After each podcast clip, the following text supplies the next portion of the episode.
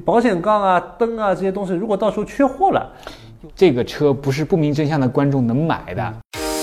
在中国智能汽车硅谷观察行业变化。大家好，这里是平口三人谈，我是绿星频道许正，这是一档谈话节目，每周和老朋友清华大学汽车博士张抗抗、资深汽车行业从业者朱玉龙聊聊最不正经的新能源行业动态。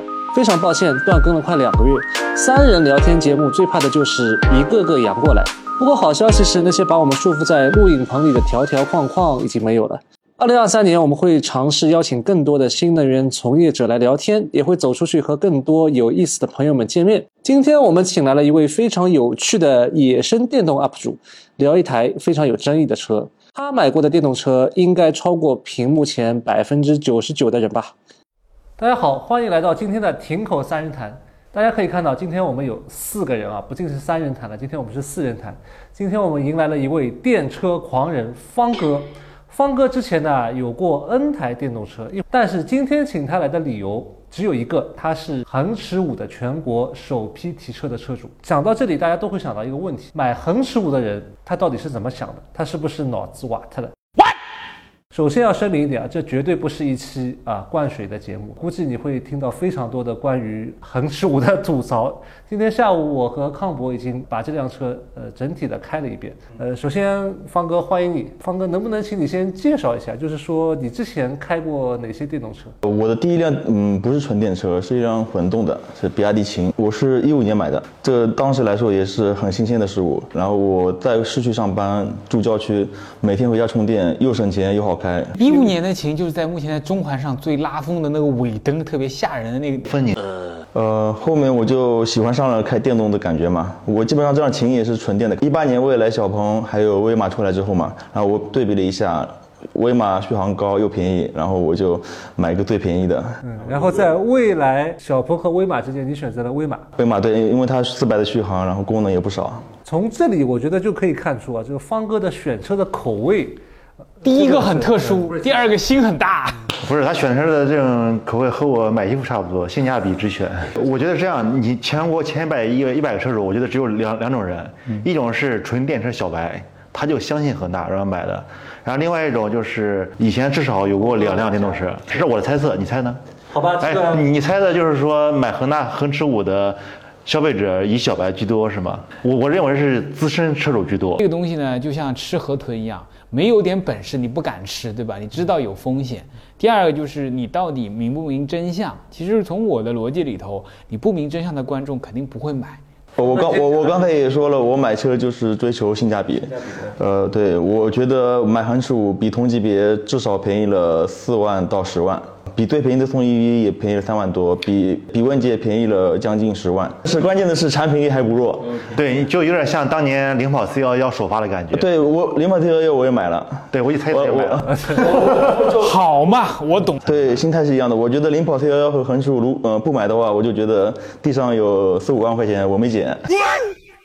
你威威马的下一台就是呃威马之后，我觉得威马风向有点不对，后来买了一台小鹏 G3。后来又换了小鹏 P7，今天这个屋子里有三位小鹏 P7 的车主，对，我们就因为 P7 相识。对对对对，嗯，那时候的小鹏智能化还是没有人可以取代的，然后现在有取代的车型，我后面还订了阿维塔，对，啊，你你意思是它的优势没那么大了，没那么大啊，对，嗯，那你的确啊称得上电车狂人的这个称号啊，你就是看了参数，然后对比了和竞品对比了之后，觉得恒驰五。比较有性价比，然后你就下单了。对，对，就是这样。你是什么时候下单的？我当时是怕恒驰也像烂尾楼一样，车也烂尾嘛，然后我就凌晨零点就下单了。那越早下单不是就越早提啊，就不会不会烂尾啊。这个策略，就就是说，呃，你担心它要烂尾，烂尾，所以说我一定要第一时间买，是这样一个道理是吧？对。你有没有了解过和你一起下定的那群人，他们是不是也担心这个烂尾楼的这个问题呢？他们现在怕，他们现在都在等车，等得焦头烂额的。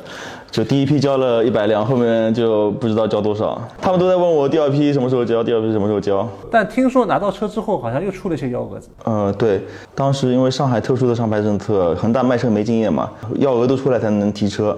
哎，但是他额度不都是一般让你提前去申请吗？呃，恒大没有经验，他就第一次卖车。然后这台车听说送到你手里之后，又被他拿回去了。嗯，我拿回去拍了一天，然后又拿回去了。他拿回去之后没有上牌，也不能在街上跑。对对，然后就被恒大派了个板车过来吗？嗯，派了个板车，我拍完，然后板车再拖回去。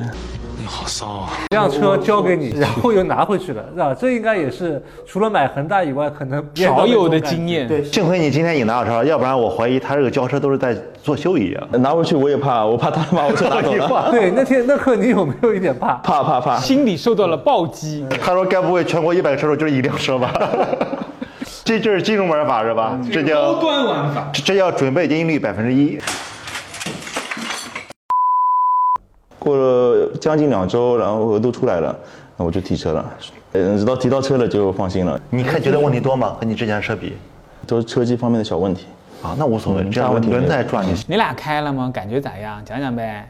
我没赶上，这好事儿。开的话，我反正我感觉比我预期要好。为什么呢？因为我本来想的是我一走靠进去，然后就各种故障灯狂闪，开起来它是前驱车嘛，年头电动车还有前驱车？对，然后它是前驱车，当然我都作为一个电动车手来说，我觉得前驱车开起来还是有点小问题的。虽然它百公里加速只有七点几秒，但红绿灯我一踩下去，它就有你说的是那个叫扭矩转向是吗？行驶质感有一种，呃，当然我开的德国车也不多啊，我觉得可能有一股德味儿在里面，就感觉底盘很重。恒大不是出了名的五湖四海，怎么跟德国车还有关系啊？当时许老板去欧洲采购了一圈，买了很多公司，甚至是 Alfa 啊、本特勒啊一些德国的技术开发供应商的产品，可能给他打包啊是带回来的。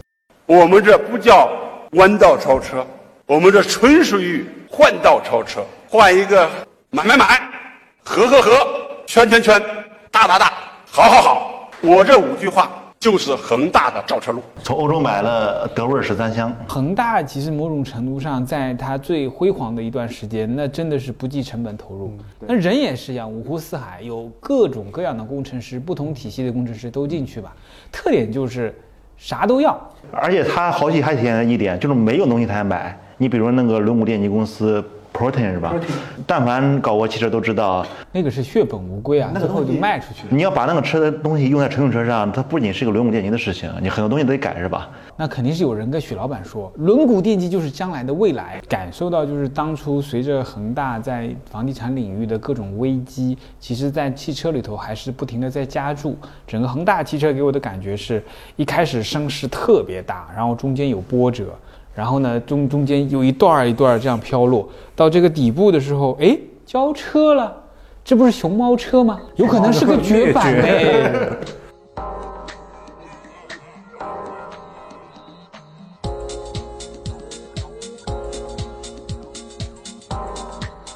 呃，我说说我的感觉吧。首先啊，就是我第一眼靠近这个车，它的体量感给我的感觉还是比较大的。嗯。然后上车之后呢，车机的一些显示的细节，比如说千瓦的瓦，它显示的呃大写和小写，这个 W 大写和小写在不同的地方不一样，那可能这个也有可能那个工程师没改完，他就走了，他就没写完代码再走嘛。但是我不断的在告诉自己，这是一辆十六万块钱的车，嗯嗯，可以接受。当然、那个买它，对买它。呃，那也不至于，但是就是说，呃，想吐槽这是一辆十六万的车，嗯，忍了；想吐槽这是一辆空间很大的车，嗯，忍了。而且用的是宁德时代的七十度电池，七十二度，光电池估计八九万、十万。啊、然后八幺五五芯片，然后我当时我坐进去之后，我的副驾门没有关，正好来了一个人过去的，说看，那不是非凡 R 七的屏幕吗？说到底，我是觉得这轮电动汽车说到后面啊，中国的这些供应商这些能力，其实到了一定的状态，在恒大这种起浪的过程中，它最终也能弄出来一个能开的车。能开的车嗯就造一个能开的电动汽车，变得在中国不是那么难难，不是那么难。那个方哥，你看下来，它整个续航和能耗的数据大概是怎么样？你已开了一千公里，嗯，高速上我连续跑了四点二个小时，跑了三百六十几公里，平均时速大概八十，将近九十，也不低了。将近九十，能相当于相当于六百的续航能跑四百左右。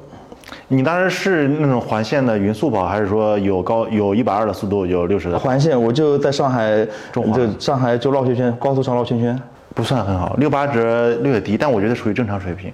那充电你测过吗？快充你测过吗？百分之一到百分之八十是四十五分钟，你还能把它开到百分之一？你是绕着充电桩在那开的吧说？多少千瓦吧？你说这个我没概念。呃，八十峰值功率是九十千瓦，嗯还可以啊。哎，所以说我就说到一句啊，就中国汽车产业确实有点像硅谷一样，拉一票工程师就能搞一个搞一个公司，它它基础不错。中国的汽车产业确实达到了这个程度，你拉一票工程师基本上就差不离儿，你只要给他一点钱，总能造出一点东西来。呃让你最满意的一点，你觉得是什么？特别是和你之前的车相比，最满意的是底盘。我觉得现在电车的差异化，我觉得底盘挺重要的。这个底盘和大多数的电车比大多数电车都好。不是给它做广告，但是整体的它的对于细碎震动的一些过滤啊，就感觉和 ID 3还是比较像。就像康博说的，它的整个底盘的感觉还像，呃，比较偏向德系的那种感觉。那总体来说，虽然它是个前驱车，但是能够开出很明显的扭矩转向。我在开的整个过程中是不断的给自己灌输，这是一台十六万的车，这是一台十六万的车，毕竟是七十多度电这么大一个壳子，但只要卖不到 ID 三的这么一个价格，其实这最近这么多车出口，然后恒大这个车其实都表明了一个情况，咱其实已经到了一个很高的阶段。其实你别看这个什么越南新造车呀，什么美国新势力呀，感觉是除了特斯拉以外没有一个能打的。那中国其实。你看，现在像小鹏，我们很多人网上在唱衰它，它本身的本质的特性其实已经是很完善的的一个感受。我是觉得，其实客观反映了中国汽车的能力，这个产业的能力到那个阶段。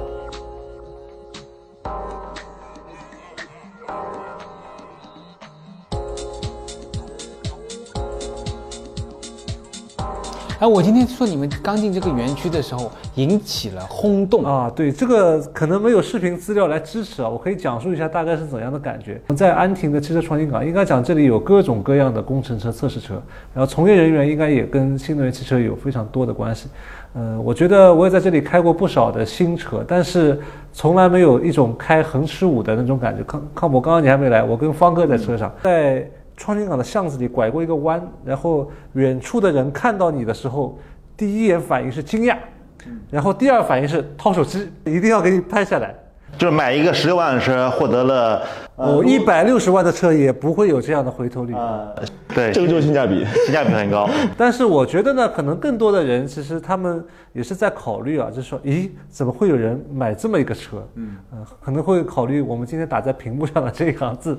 你们一起买这台车群里的这个同学们有没有考虑过，一旦说出了故障，或者说出了事故吧，这个故障或许还能避免，这个事故可能是不能避免的。你保险杠啊、灯啊这些东西，如果到时候缺货了，有备件吗？这个车不是不明真相的观众能买的。方哥可是有那么多台车的男人。如果你之前开过三辆电动汽车，那你可以考虑一下。最大的问题是，如果这个企业能一直存续下去，你还有希望，你还有沟通的对象。如果万一恒大后续没没没信儿了，那你咋办呢？呃，刚才朱校长说的，我要反驳一下，就是我车比较多嘛，我对电车质量还是有话语权的，因为我的车嘛都是吃螃蟹的车型嘛，呃，第一年会出问题，然后第一年的问题解决之后呢，后面五五到六年都是很稳定的。我我卖掉的车，我也会跟中那些车主问他们怎么样，都没坏过。我相对来讲，这个事情上是持存在一个怀疑的态度看问题的。嗯，因为车辆呢是从部部件系统到车整车整合过去的，也有设计的问题，也有生产的问题。那么一般来讲，正常的玩家其实不管是用这个失效这个故障模式去控制它，或者是用试制车，其实都是想把问题跑出来，在足够的耐久、足够的测试之后，方哥买到的车。不管是之前讲的我们可能让人不太放心的威马，还是就是北汽、小鹏，他们其实都是做过了很多的实验。其实某种意义上面来讲，大家可能低估了一些企业在电动汽车里面的尝试，他们也是有投入的。但是呢，其实如果一个一个主人主体对这部分像为了造车比较快的话，那有些问题可有可能很快浮现出来。举个简单的例子，如果密封做的不好，哗一下密封失效，水进去了，那这个你没戏。所以说我倒是觉得这里头取决于说这车有没有大坑，我们要等方哥，我们下一期过三个月，我们再请方哥来的时候，再看看这车有毛病吗？对他们俩是这就是。呃，理论者、工程师和用户的不同的角度，不同角度。用户天生乐观啊，用用户不是工程师会认为你这个车的测试强度不够，那可能就是会有一些问题从概率上来讲肯定是有的。这个也让我想起来，二零一八年、一九年，就是魏小李还有威马，他们在造第一批造车的时候，他们最喜欢宣传就是说我造了四百辆的工程测试车，跑了多少公多少万公里是吧？其实那个时候。看看，你别说，你不是第一份工作是搞功能安全的吗？这还有好多软件的坑在里面呢。对，就是二零一八年都在宣传这个，现在大家不宣传，因为都过了这个坑，过了。但是你但是我们可能觉得恒大可能没过，因为它量产车才一百辆。对呀。那之前的测试。这就是我就 我就想说一句话嘛，在你现在恒大的目前的信誉，你要要造零件，你肯定造出来就往外发喽。所以说，恒驰五的意义可能是说来证明一件事情，我恒大真的是在造车。而且我真的是能把车造出来，然后，但是他造出恒车五并卖出去之后，只完成了小米造车之前的这么一个步骤。咱过三个月再来看呗，再请方哥来一期，讲讲三个月之后的故事，是哭还是笑？三个月以后见。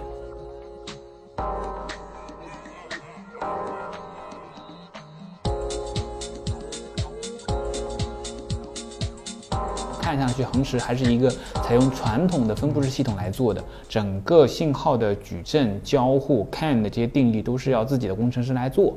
所以我们不确定的就是在恒大这个过程中，它它不是有一阵儿不发钱了吗？有阵儿又发钱了，又有有阵儿又有别的事儿。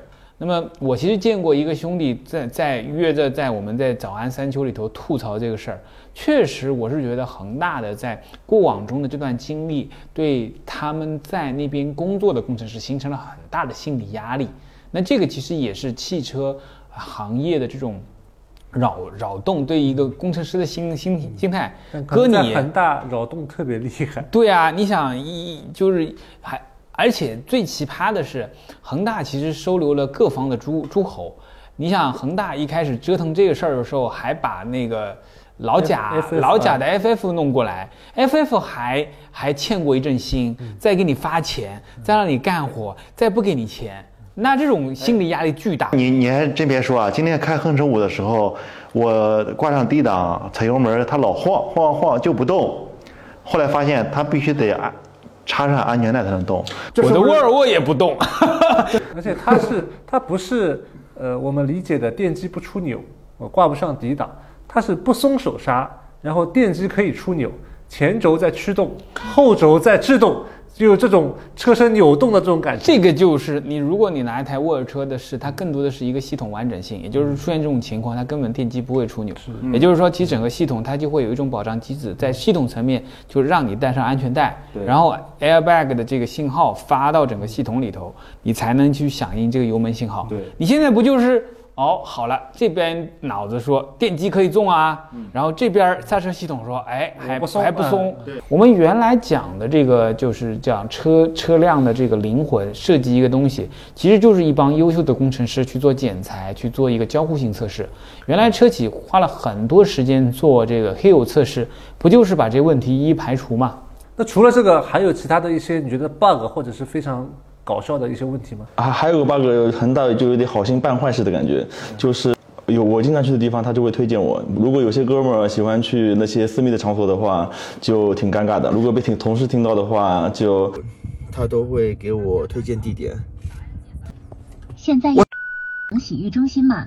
就是你每次启动车辆，他会问你你要不要去一些你经常去的地方。对对对对。啊？还要语音问你，他主动会跳出来吗？主动跳出来，对，那你怎么清楚呢？横驰给车主挖了个大坑啊！对于方哥来说，电动车就是我买来了，呃，有点小毛病解决完，这个车就可以开很久。所以说这个车只要便宜，那就是好车。我不同意啊，我不同意啊！我是感觉现在作为我的一个观念里头啊，电动汽车很很大这么搞是不行的。其实某种程度上，我是感觉电动汽车应该是不光是往极致性价比，大家比成本摊开多少钱买过来多少钱卖出去多少钱，这种太低级了。你电动汽车还是应该是一个载体，它要把更多的软件注入到里面去，让你解决很多问题，而不是像我们今天谈的担心在哪儿修啊，担心有没有 bug 啊，担心有没有 OTA 呀。一个负责任的企业应该是把一些它的科技、一些科新的东西注入进去，然后呢，不断的完善它。我们可以容许它一开始不好，但是你咋能？我担心你都没有时间，或者你你都岌岌可危的，就像大家等等恒大的交楼一样，啥时候交啊？今天交还是还是几个月以后交啊？这种不安的状态，其实某种程度上也会困扰大家吧。当然，像方哥这样的资深操盘手，其实他对电动车有信心，也确实经历了那么多。但是对于很多车主来讲，其实不光是体验的是能开，还有还有一些基本的功能，还是期待着一些。包括那各方面你总要有吧，对不对？是啊，各个企业都在竞争到非常细枝末节，未来有很好的呃这个精品的商城体系，是啊啊，小鹏可能有非常好的这个城市辅助驾驶，对。啊，音响多少个对。多少个瓦，多少个千瓦了已经，但是我们到很大的时候，我们就在讨论它到底能不能活下去。对啊有这个一百台，还有没有下一个一百台？就是听了校长这些悲观言论，你现在有没有你对你买这个车的信心有没有一点打击？呃，校长刚才说了这么多啊，我觉得我还是没有动摇我的信心，我还是对这个车有信心，因为我毕竟开了这么这么多车，故障率我也是了解的。我还是很尊重方哥的，因为拿钱投票，拿自己钱得到老婆同意，拿钱投票才是真正的对投，票这是真正的消费者。我们都是所以说打嘴炮。我还是说一句实话，中国有最好的消费者，他们愿意尝试，所以大家不要辜负了他们的信任。嗯对。好啦，本期节目就到这里，可以在 B 站、头条、微博、抖音关注“亭口三人谈”，还可以在小宇宙、喜马拉雅和苹果播客等播客平台找到我们。在中国智能汽车硅谷观察行业变化，我们下期再见，拜拜。